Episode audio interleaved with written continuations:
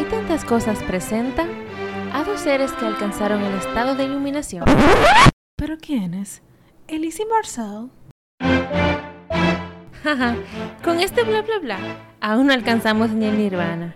Imagínate, todavía vamos a terapia y demás hierbas. Vivimos en la incertidumbre de la vida diciendo que sí, aunque a veces quisiéramos decir que no. Por eso dedicamos este podcast para abrir el espectro a la vida. Y en este viaje nos preguntamos si tenemos esa tan llamada libertad de ser. Bienvenidos al episodio número 5 de Hay tantas cosas. En este episodio tenemos un- una edición especial, podría decirse, porque estaremos hablando de uno de nuestros libros favoritos, una joya. Los cuatro acuerdos. Sí, del Don Miguel, Don Miguel Ángel Miguel Ruiz. Lo consideramos uno de los libros más trascendentales que hemos leído, porque lo leímos hace muchos años y lo releímos nuevamente y nos trajo muchas cosas nuevas. Estos son de esos libros que tú debes de tenerlo en tu mesita de noche al lado de ti. Sí, para, para buscar cualquier referencia o recordar muchas cosas que se pueden olvidar. Y para poner en práctica, obviamente, los, Los cuatro acuerdos. los cuatro acuerdos. Realmente es- siempre es una buena idea porque es como un condensado de todo lo que hemos venido hablando en nuestro largo podcast de cuatro episodios anteriores. No, y que probablemente se vayan a repetir en nuestros futuros temas. Sí, sí, sí, definitivamente. Y es que hay algo de este libro que me encanta, que dice, por ejemplo, que necesitamos una gran valentía para desafiar nuestras creencias. De eso, eso es lo que ve- hemos venido hablando, Sí. eh, desafiar creencias. sí, o sea, ver las cosas de manera diferentes a los que hemos venido aprendiendo durante lo largo de toda nuestra vida. Sí, ver cómo esas creencias que no las cogimos nosotros, pero que bien no las cogimos, pero las aceptamos de igual manera. Hicimos acuerdos con ellas. Sí, de eso se trata este libro, de nuevos acuerdos que realmente van a desafiar mucho de las cosas que ya hemos estado acostumbrados durante toda nuestra vida. Sí, desde pequeños. Bueno, y el libro comienza, que me encanta esa parte, es hablando un poco de la tradición de donde viene don Miguel Ruiz, no Miguel Ángel, como dijo, no, don Miguel Ruiz, Sí, de dónde se origina el libro. que son los toltecas, que era un, son- era un grupo conocido al sur de México de mujeres y hombres de conocimiento. Una tribu indígena. Sí, pero dedicada al conocimiento. Al conocimiento. Bueno, los antro- antropólogos lo han definido, han, definido a los toltecas como una nación o una raza, pero con conocimiento científico. El caso es que los toltecas formaron una comunidad de maestros y esos maestros se llamaban nahuales y que eran estudiantes en Teotihuacán. Estos nombres es- me cuestan. Vamos a ahorrarnos los nombres. Sí, no vamos a ahorrar. bueno, el el caso es que esa ciudad es una ciudad de pirámides en las afueras de México, conocida como un lugar que el hombre se convierte en Dios. Ay, yo quiero ir para allá. y antes de los cuatro acuerdos, el libro te da como una pequeña, mm, digamos, introducción de ver para, para que nosotros podamos interiorizar todos esos acuerdos que hemos hecho como individuo, consciente o inconscientemente. Por ejemplo, empiezo a hablarte del espejo humeante. Esa parte, esa parte me gustó mucho. Pero si tú quieres darme una pequeña introducción de lo que es el espejo Bueno, humeante. lo que más me gustó de esa parte es cuando dice, se dio cuenta de que no son las estrellas las que crean la luz, sino que es la luz la que crea la, las est- Qué bello. Sí, O sea, que somos luz. totalmente. de O sea, acuerdo. estamos hechos de luz. Sí. A mí me gusta... Ah, perdón. No, no, sí, sí. Ah, no, que te iba a decir que a mí me gustó mucho de esa parte del espejo humeante, que él dice que todos somos un espejo, o sea, como que todos nos vemos en, en- en otras personas. Y lo que no nos deja ver lo que realmente somos es el humo que está entre nosotros. Y por eso él decidió llamarse espejo humeante para recordarse a sí mismo que, que todos somos un espejo. Y que podemos ser y podemos ver lo que realmente somos. Sí, para él eso fue como una especie de revelación. De revelación, sí. Sobre que todo, o sea, además de que todos somos espejos, y es que todos venimos de la misma fuente de luz. Que aunque tú seas musulmán, el otro católico, al final todos venimos de la misma fuente. Sí, qué bello. Sí, hermoso. Y como eh, lo que tú dices, el humo es el sueño y el espejo eres tú el soñador. O sea, así que, que, que no, tan lindo, me encanta. Y que, bueno, y algo que él dice, que a mí me encanta también, es que si él venía de Dios, él también era Dios. Porque Dios está en nosotros. Sí, de eso se trata. Y hay algo que me gustó mucho también de este libro, que es esta frase que él puso, que es de John Lennon, que es, es fácil vivir con los ojos cerrados, interpre- interpretando mal todo lo que se ve. Que eso es lo que regularmente vivimos haciendo. Eso fue un acuerdo que, hicimos Sí. inconscientemente de- desde niños. Sí, porque bueno, Bueno, aprendemos de, lo que nos enseñan y... y, y a su vez los que nos enseñaron también lo enseñaron y tampoco cuestionaron. O sea que al final no es culpa de nadie. No, al final es responsabilidad de nosotros quedarnos con ese acuerdo o cambiarlos. O sea, ser lo suficientemente consciente para ver qué se puede mejorar. Eso es parte de la introducción antes de entrar a los cuatro acuerdos, que habla de la domesticación y el sueño del planeta. Dice, él dice que soñar es la función principal de la mente y la mente sueña 24 horas al día, señores, durmiendo. Despiertos. Despierta. A veces estamos supuestamente durmiendo, eh, supuestamente despiertas y estamos muy dormidos. ¿Cuántas Sí. veces no me ha pasado? Sí, no, o en el limbo, en el aire también. Sí, que tú estás supuestamente en una conversación y de repente tú estás en Londres. Sí, no, y también que quizá también él se refiere en esta parte a que actualmente, y como hemos, hemos venido mencionando, el ser humano está dormido, no está despierto. Esa parte me recuerda mucho la película Inception. Tú sabes, un sueño dentro, dentro Un- de otro dentro de sueño. un sueño, dentro de un sueño. dentro de un Entonces sueño. es pro- y mucha gente dice que estamos viviendo en un sueño. Entonces vivimos en un sueño y creamos un sueño, otro otro sueño, después más sueños. Wow. Ma, todos los pensamientos, todo un, todo un caos. Bueno, y nada, todo este tipo de creencias es, es un resultado muy triste de la domesticación que hemos estado viviendo como seres humanos. A la domesticación se refiere a, a la manera en que hemos sido criados. Claro, claro. Cada uno, las creencias aprendidas que se van adquiriendo a lo largo de los años. Porque él dice como que no vemos la verdad de nosotros mismos porque estamos ciegos, porque ni siquiera sabemos quiénes somos. No, y que un, re- es- o sea, un resultado triste de esta domesticación, entre com- no entre comillas, sino como las conductas aprendidas de, de quienes nos criaron, es que deshonramos nuestro real ser para complacer a las personas. Incluso llegamos a hacernos daños a nosotros mismos para gustarles a los demás. En definitiva, nadie nos hace más daño Que nosotros mismos. Así mismo es. Hacemos o tratamos siempre de complacer a los demás, sea nuestros padres, yendo quizá en contra de nuestros propios principios, o sea, sin pensar primero en nosotros. Y si a veces, muchas veces no nos damos el chance, el chance de desarrollar nuestros propios principios. Sí. Esta parte que también nos afecta mucho en el proceso de domesticación es que creamos una imagen de perfección muchas veces que es difícil de alcanzar para nosotros mismos. O sea, nunca vamos a encajar dentro de esa imagen de perfección que nos han impuesto o que hemos creado de acuerdo a, a las creencias o a los mandatos que nos dieron mientras, mientras nos estaban criando.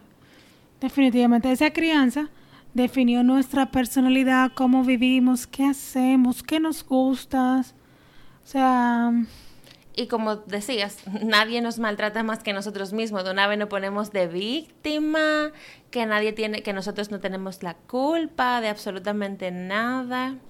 O nos vamos al otro opuesto, al lado opuesto que sería de inquisidores, a, da- a darnos A latigazos. flagelarte. Sí, totalmente. Y de eso se trata, de romper viejos acuerdos y empezar con esos cuatro que son sen- sencillitos, ¿eh? Súper Facilito, sencillo. facilito. No, pero mira, súper, súper. Entonces vamos a empezar ya con el primer acuerdo. Ok, el primer acuerdo es ser impecable con tus palabras. Sencillo, ¿eh? Eso Facilito. es que si yo dije que voy a cenar a las 10, yo voy a estar a las 10 en tu casa, Marcel. ¿Cuántas veces eres, no eres impecable con tus palabras? Wow, eso es incontable. O sea, bueno, yo ni me acuerdo. O sea, es... Yo te aviso, sí. Ese yo te aviso, eso es que no va a ir, pero ponemos nuestra palabra sin darle la importancia necesaria. Sí, y no solamente eso de decir que voy a hacer algo y no lo hago. Es de ser impecable con tus palabras que muchas veces pensamos o creemos o hacemos acuerdos aceptando lo que otros piensan de nosotros, por ejemplo, tomándolo como válido, por ejemplo, si te dicen, ay, tú sí eres gorda o whatever. Tú te crees eso de que tú eres gorda y tú lo estás tomando como, como hecho, como que es así. Y tú misma te lo dices. O sea, lo que quiero decir es que ser impecable con tus palabras es no maltratarte tampoco a ti mismo con tus propias palabras. Lo que él dice, cuando tú no eres impecable con tus palabras, tú traes el infierno a la tierra. Y cuando lo eres, tienes el cielo en la, en la tierra. Pero a mí, y, y es, yo, eso siempre ha sido, no siempre, ¿eh? pero hace unos años, y no siempre lo cumplo, lo reconozco, pero es parte de un día a día, que es que la palabra tiene muchísimo poder. De hecho, eso viene de la de muchísimas tradiciones religiosas. Yo inclusive este acuerdo me, o sea, cuando volví ahora a releer el libro, cabe destacar que yo lo leí hace casi 10 años, la primera vez, y esta es la segunda vez que lo leo. Eh, no le presté casi quizá mucha atención a este acuerdo, pero este acuerdo me sorprendió mucho que inclusive, como te comentaba ahorita, lo estoy adaptando, o sea, lo estoy repitiendo todos los días. Yo soy impecable con mis palabras, porque es muy, para mí es uno de los más importantes de todos. Porque si tú no eres fiel a ti mismo, no, ya los otros no, quizás no funcionen tanto. Sí, sí, sí, porque partiendo de lo que él dice en el principio, que, que somos hijos de Dios, por lo tanto, somos sus herederos. Entonces, si somos sus herederos, también tenemos la herencia del don de la palabra. O sea, ¿en qué otro planeta que sepamos hasta hoy en día se usa la palabra? ¿Qué otro ser humano tiene esa, ese, don. de la palabra? Y la usamos como si no fuera nada. Te digo, ah, sí, eh, yo voy para allá. para más, bueno, ya eso es. Te estoy hablando de lo sencillito. Eso te estoy hablando de lo sencillito que creemos que no nos quita vida ni energía, que es decir, estoy saliendo y cuando tú te estás es bañando. O por ejemplo, lo peor que se puede usar una palabra, para hablar del otro, Para chismosear. Eso es terrible. Bueno, inclusive él menciona en el libro que las palabras eh, echan maldiciones. O sea, él pone el ejemplo, yo, recuerdo que de una persona con cáncer, que tú le dices a una gente de que, ay, tú tienes la cara como que si tú tienes, como que si te va a morir de cáncer, una cosa así, como que esa persona tiene más posibilidad de enfermarse que una que no haya recibido esas palabras. Porque acepta ese acuerdo en su mente y lo vamos, lo creamos porque la mente crea. En la crianza, por ejemplo, cuando los padres expresan opiniones sobre sus hijos, sin pensar que los hijos, por ejemplo, muchas veces están hablando, no sé, de alguien, criticando a alguien, el niño pequeño lo escucha. Esas son palabras que se van calando en su subconsciente y van a formar un adulto en el día de mañana. Sí, porque así que se va domesticando. O por ejemplo, cuando un papá, que no es diciendo, ay, que no debe hacerse, pero puede pasar y es normal, que llegue un momento mm, a su casa que esté súper cansado y el muchachito esté sumamente activo, el papá le diga, no sé, desobediente, o bueno, tanto que molesta, tan feo. O sea, un niño le va a creer todas esas cosas. Claro, porque es su padre, el quien reconoce como sabio y su autoridad. O por ejemplo le diga, tan bruto, mira qué notas más malas sacaste en el colegio. Esas son palabras mayores, señores. Y lo vemos todos los días como si, no, no. Como algo normal. Hay que cuidar lo que decimos. A quién se lo decimos y cómo lo decimos. Impecabilidad realmente significa sin pecado. O sea, a mí esto me encantó. No, oye esto. No, no. Impecabilidad significa sin pecado, impecable que proviene del latín pecatus. O sea, el pecado, como yo lo tenía concebido, era que era cuando deshonramos a Dios o seamos algo fuera de su voluntad. Pero el pecado, según este libro, es cualquier cosa que haces que va en contra de ti. Y tiene sentido, si somos hijos de Dios. Exacto. Si Dios está en nosotros, si hacemos algo que vaya en contra de nosotros, es un pecado y tiene todo el sentido. Pero vemos a Dios la mayoría de las veces fuera de nosotros, inaccesible, inalcanzable. Entonces el pecado realmente es contra uno mismo, no contra el Señor de la barba del cielo. y que cuando vas contra ti, cuando te juzgas y te culpas por cualquier cosa, estás pecando. Wow. Wow, eso es algo muy revelador. Sí. Por lo tanto, impecable es no ir en contra de ti. De ti Simplemente es eso. Y si no vas en contra de ti, pues tampoco puedes ir en contra de los demás. Correcto. Porque son espejos. Cuando eres impecable, tú asumes totalmente la responsabilidad, no la culpa, no, la responsabilidad de tus actos, pero sin juzgarte ni culparte. Señor, esto no sirve de nada, ¿eh? Lo aprendí ahora. O sea, juzgadera y culpaciones, que por mi culpa, no. Por lo tanto, ser impecable con nuestra palabra significa, como te, bueno, no usarla en contra de nosotros. No decir que sí cuando quieres decir que no o viceversa. O sea que... ¿Y, qué pasa cuando desde pequeñitos hemos aprendido el hábito de la mentira. Wow, o sea, mentira, eso es como... Es menti- me- mentirte a ti mismo, porque no le mientes a los otros, ahora te mientes a ti mismo. Sí, por ejemplo, cuando, no sé, en mi adolescencia, en mi caso personal, no sé, en el resto del mundo, yo me mentí tanto para pertenecer a grupos y me hice tan pequeña que yo realmente estaba pecando en contra de mí. Pero era simplemente para no formar, para formar parte de un cierto grupo. Incluso mi adultez me pasó muchísimo. Sí, eso suele pasar Que a mí. yo no soy, sí. por ejemplo, de mucho, qué sé yo, eh, irme a fiesta hasta la morirme. Pero yo las hacía porque yo quería formar parte de un grupo. Bueno, quizá es que a, todos, creo que a todos nos pasa, o es bastante común eh, tú mentirte a ti mismo. Mija, que yo en la universidad también me pasaba, pero yo inmediatamente me daba cuenta como que no iba acorde con lo que yo sentía o lo que yo pensaba, o que veía que querían, no sé. Tú sabes que esa universidad, bueno, no voy a decir nombre de universidad tampoco, pero bueno. En fin, yo me iba de ese grupo. O muchas veces recuerdo también que si no hacías, por ejemplo, yo viví una, en- siempre los centros estudiantiles donde estudiaba eran, eran muy católicos. Y realmente yo hacía cosas que yo no me sentía cómoda haciéndolas. Simplemente porque como estaba en la universidad O en el o en colegio. el colegio. Ujú. Y es, es fuerte realmente. O hacer las cosas simplemente porque la hacen las masas. Esa es una de las mayores mentiras que nos decimos a nosotros mismos. También, habla, o sea, eso, eso es como nosotros mismos. También cuando usamos a otra persona. Por ejemplo, yo no sé si viste la película de Lady Gaga de A Star is Born. Sí, yo la veo. Al final, spoiler, lo siento, cuando él se suicida realmente, la estocada final fueron las palabras que usó el que era, creo que su manager. Yo no me acuerdo. Bueno, el caso fue que alguien fue, él se sentía muy depresivo por todo lo que había pasado en su momento de ¿El alcoholismo. que era su hermano? No, Ah. creo que era el manager de ella, creo. Ah. El caso fue que esas palabras a él lo marcaron muchísimo. Evidentemente ya él se iba a suicidar tarde o temprano, me parecía a mí. Pero esas palabras fueron muy contundentes al momento de tomar de- la decisión de suicidarse. No, pero ahora yo quiero saber. ¿Tú, tú recuerdas qué fue lo que le dijo? Bueno, él le dijo, yo sí recuerdo que él le dijo a ella, a él, perdón, como que ella tuvo que luchar mucho para recuperar su carrera después de la vergüenza que le hizo pasar en los Grammys.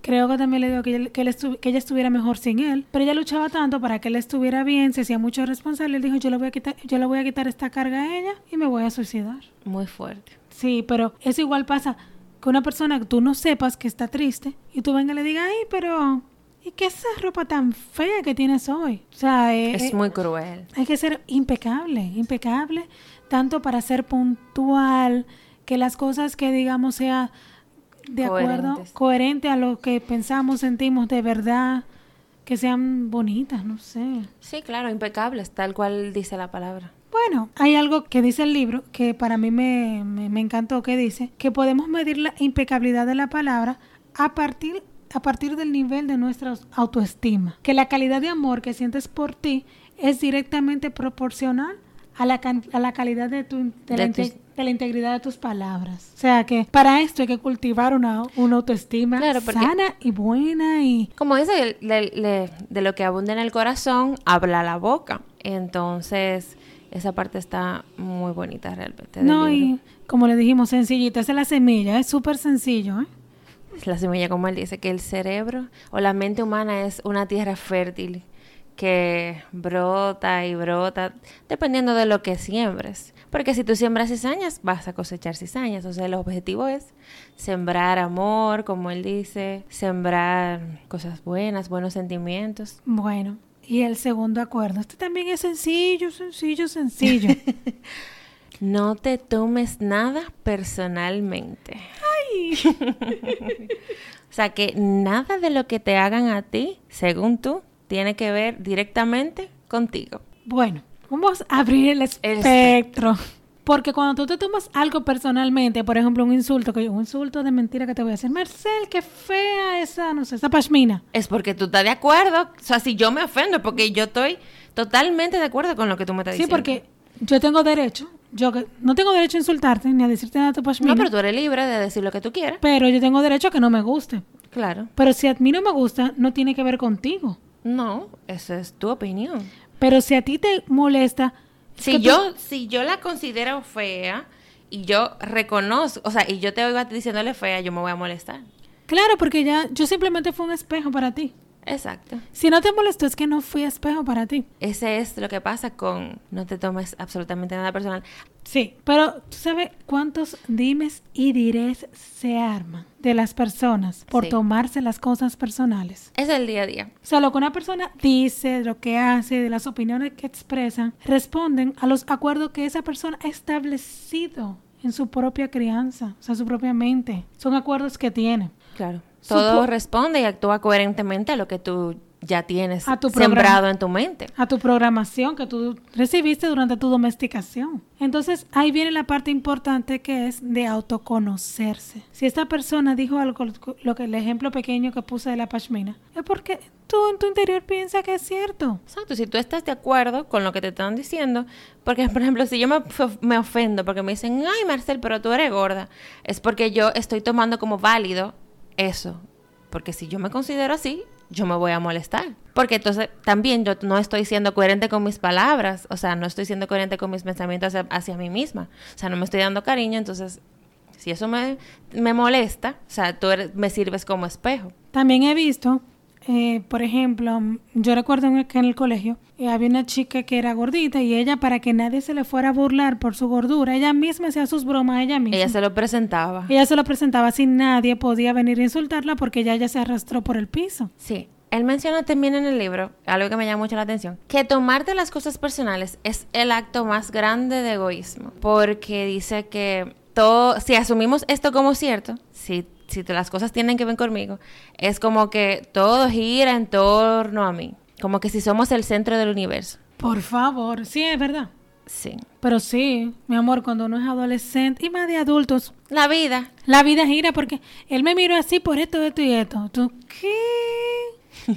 También, que una pregunta que me hice leyendo esta parte fue, pasa con los halagos, ¿me lo tomo o no me lo tomo personal? Entonces el autor me responde que si te sientes bien con todo, que si te sientes bien contigo misma, todo lo que te rodea está bien.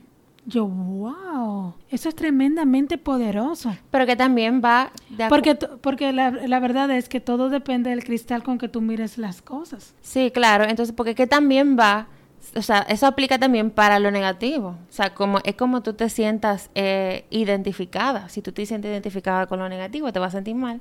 Si te sientes identificada con las cosas positivas y con los pensamientos positivos, pues entonces te vas a sentir bien. O sea, con, lo, con cualquier cosa que te digan. Si te dicen algo, posi- algo positivo, no es egoísta tomártelo o asumirlo.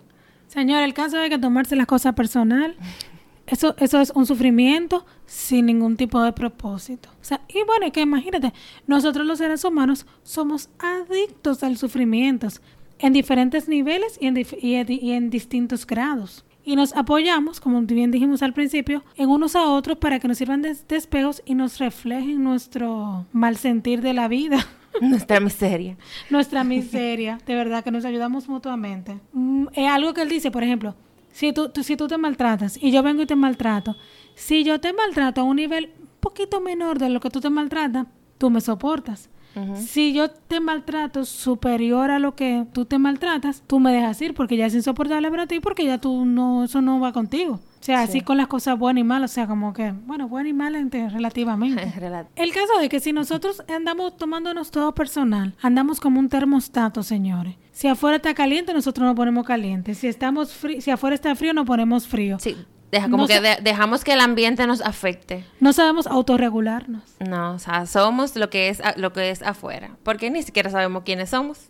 Bueno, señores, vamos, a- es que no se tomen nada personal. Conózcanse, por favor. Sí, eh, ese es el primer paso, conocerte, paso a paso, Bueno, al- tranquilamente. La curación está es un camino. Las cosas van a ir mejor todos los días, o sea que solo es cuestión de tiempo empezar a amarse un poco. Dedicación, estar Vamos atentos. ahora al tercer acuerdo. Este sí es bueno. No hagas suposiciones. Eso es un deporte nacional. Otra cosa de nuestro día a día. Yo digo que este autor abarcó la vida en cuatro acuerdos. No, y, y en, en dos o tres paginitas. Sí, no. Él abarcó todo lo que hacemos diariamente, o hacíamos diariamente, en ¿cuántas páginas? 80 páginas que tiene este, que tiene este librito. No, no, es pequeñísimo, pero Es fuerte. Señores, es que nos encanta imaginarnos cosas sin tomar, tener la decencia de ir a la fuente y preguntar. Escuchamos, empezamos a hacer una- una- unos culebrones. Pero el problema no es eso, que lo hagamos. El problema es que creemos todo eso que nosotros nos inventamos en la mente. No, que fulano no vino, que, que fulano, que sé yo, que se fue con... Lo creemos y lo damos como válido. Y fue una historia de nuestra cabeza. Y Por ejemplo, así. yo te llame, Marcel. Ay, Marcel, loco, eso debe estar en la, eso debe ser que ya se durmió. Ajá. Y a lo mejor tú simplemente no tienes el celular contigo. O no me dio tiempo de coger el teléfono. Y, te, y, y que al segundo te llamen para atrás. Y yo dije, ah, ya yo creía que tú estabas durmiendo. Sí, pero eso es algo sencillo, pero imagínate tú que lo menciono. Cuando nos estamos enamorando, nosotros las mujeres cometemos ese error. No, vemos a un tipo, un muchacho, un galán, un chico ahí bellísimo. Nos miró y nosotros inter- interpretamos una telenovela que se quieren casar con nosotros, nos ponemos el apellido al lado de nuestro nombre. Nos Idealizamos mucho. no, no, no. Ponemos un... Exacto, tú lo dijiste. Le idealizamos una personalidad que esa persona nunca tuvo, no tiene ni va a tener porque tú quieras que lo tenga, pero no tuviste la decencia de conocerlo, pero supusiste que era así porque así fue que tú te lo imaginaste, así es que tú lo quieres, así debe ser porque sí, sí, sí. Y algo que hacemos también mucho, eh, y yo me declaro culpable de haberlo dicho, Responsable. Ajá, responsable de haberlo dicho. Yo supongo, yo no sé, yo supongo, sin preguntar, porque también ese es otro problema. Cuando tenemos alguna duda o no sabemos, no preguntamos, no pedimos ningún tipo de aclaración, sino que ya es parte de nosotros entrar a la suposición. ¿Cuál es el problema de preguntar? ¿A quién es que va a morir? Yo de verdad que, mira, eh, Ahora- fuerte. No, yo, yo no le voy a decir eso porque yo supongo... Eso se cae de la mata. Ajá, eso. O sea, lo, está arraigado en nuestro lenguaje. Ese yo supongo y eso se cae de la mata. Señores, ¿cuántas heridas nos hemos hecho nosotros mismos por estarnos imaginando cosas? Por ejemplo, eh, no sé, pasa algo, no sé, un huracán. Tú, no- tú no estás, por ejemplo, aquí nosotros que vivimos en un país que, que, que vienen huracanes todos los años. Que esté alguien, por ejemplo, no sé, en otro país, ya esté llamando y que en el país actualmente esté un huracán y no, no, no, no nos consiga. Mentalmente esa persona se hace una historia de que no, ya eso fue, que el huracán llegó, los mató todo y no queda nadie vivo. Y puede ser simplemente que estamos sin electricidad, que estamos sanos. Yo también me, me declaro responsable de haber supuesto tantas cosas porque me he hecho muchos, muchas ideas en la mente. Por ejemplo, así mismo, si alguien no me coge el teléfono o cualquier cosa, yo siempre creo, ay, le habrá pasado algo, le, le- qué sé yo, que lo chocó un carro cruzando la calle. Y me pongo yo a declararle cosas a esa persona y esa persona totalmente sana y salva. Tú sabes que es algo también que hacemos con este acuerdo de estar suponiendo. Suponemos cosas de nosotros mismos porque no nos conocemos. A veces nos ponemos retos que sin averiguar bien con nosotros mismos, te- lo ponemos, nos ponemos a hacer cosas que realmente a lo mejor en ese momento no es posible conseguirlas y después andamos dando latigazo porque simplemente no, no averiguamos, no tuvimos la decencia de, de conocernos, No. Wow. de saber quién tú eres, de quién soy yo. ¿Cuántas veces yo misma no me he puesto a hacer cosas, unas dietas, y yo voy a rebajar, y voy a hacer la dieta del plátano o la dieta de la manzana, pero yo no tuve la decencia de saber cómo funciona mi cuerpo, no sé cómo, qué le va bien, si los carbohidratos, que si el pollo, y si lo que me va bien el veganismo, porque cada individuo, cada, cada individuo es diferente. Claro.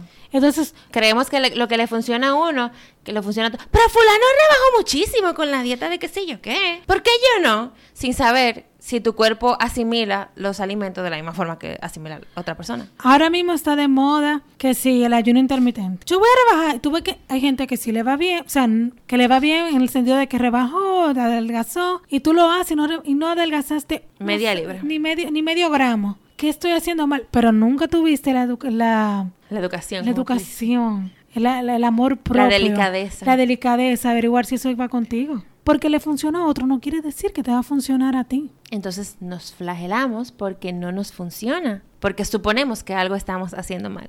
Suponemos.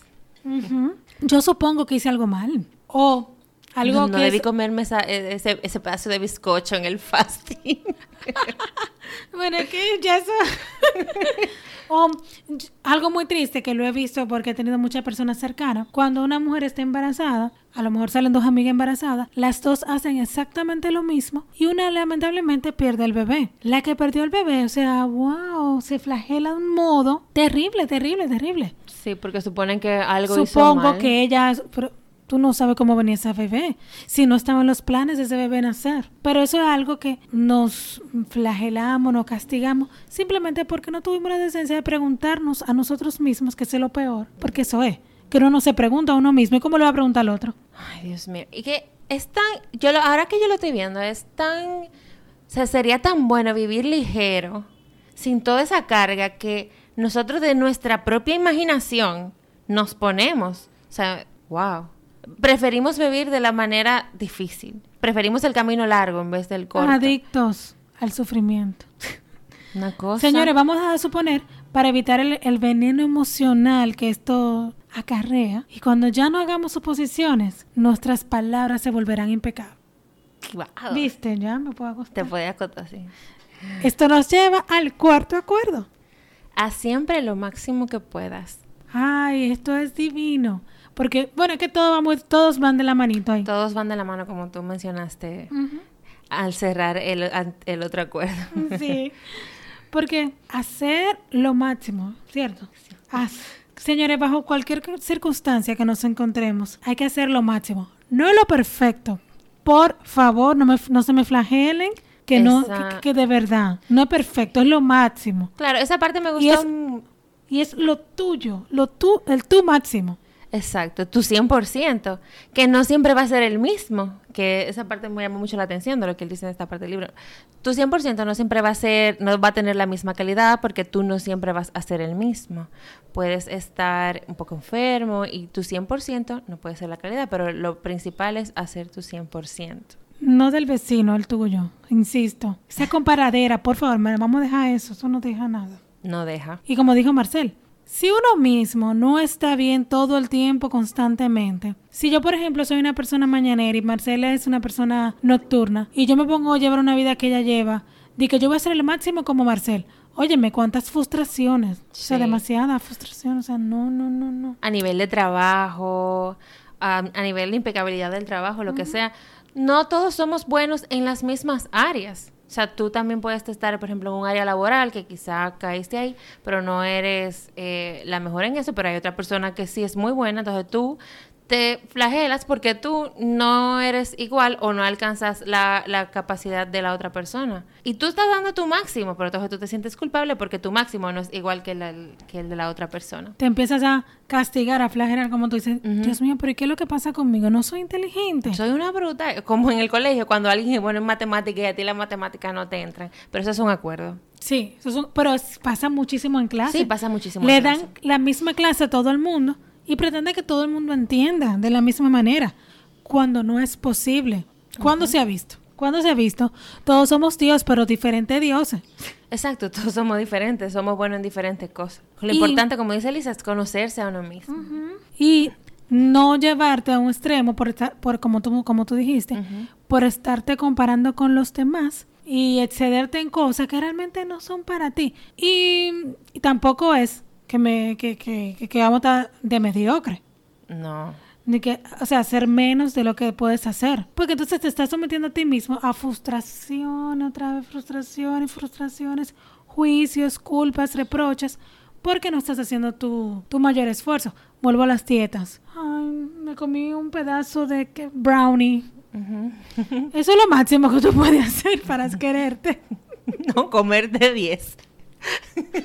no, mentira. Él puso un, ejemplo también con una persona que le gusta su trabajo y una persona que no le gusta su trabajo. Una gente que no le gusta su trabajo, le pesan los lunes, guilty, o sea, le pesan los lunes, no quiere ir a trabajar, solamente espera los días de quincena. Muchas personas se podrían sentir identificadas con lo que yo estoy diciendo ahora. Pero es mucha la diferencia de esa persona que no está dando su 100% porque hacer algo que vaya quizá contra de lo que tú haces no, no, no te da paso a, a- a dar tu 100% a una persona que hace lo que ama que lo está disfrutando y que hace las cosas con, con buena disposición y, y, con placer, que sí lo llena y que está dando su 100% y como que fluye. Totalmente, el, al, al, final es como que dar lo máximo en las cosas que tú amas hacer. Exacto. Él puso un ejemplo también uh -huh. de una persona que quería llevar, llegar al nirvana, así como nosotras. Y él le dijo, fue donde su maestro, y le dijo, maestro, estoy meditando ocho horas al día. ¿Cuándo usted cree que yo voy a llegar a la, a, la, a la, iluminación? Y le dice el maestro dentro de 20 años, creo que fue algo así. Y el maestro le dice, y entonces el discípulo dice, ¿y si hago 16? Dice él, no, si, hace, si hace 16, ¿cuánto dura? 40, fue algo así. Uh -huh. Y él le dice, pero ¿y por qué? me va a tomar más tiempo si yo medito más?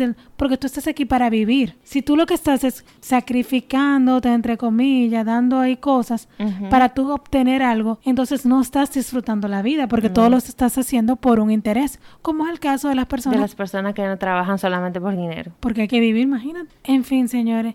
No necesitamos probarle nada a nadie con esto de ser lo máximo, es para nosotros mismos. Es arriesgarnos a vivir nuestra real, nuestro real ser. Recordar que nacimos con el derecho para ser felices, con el derecho de amar, de disfrutar, compartir tu amor con todas las personas que tú consideres.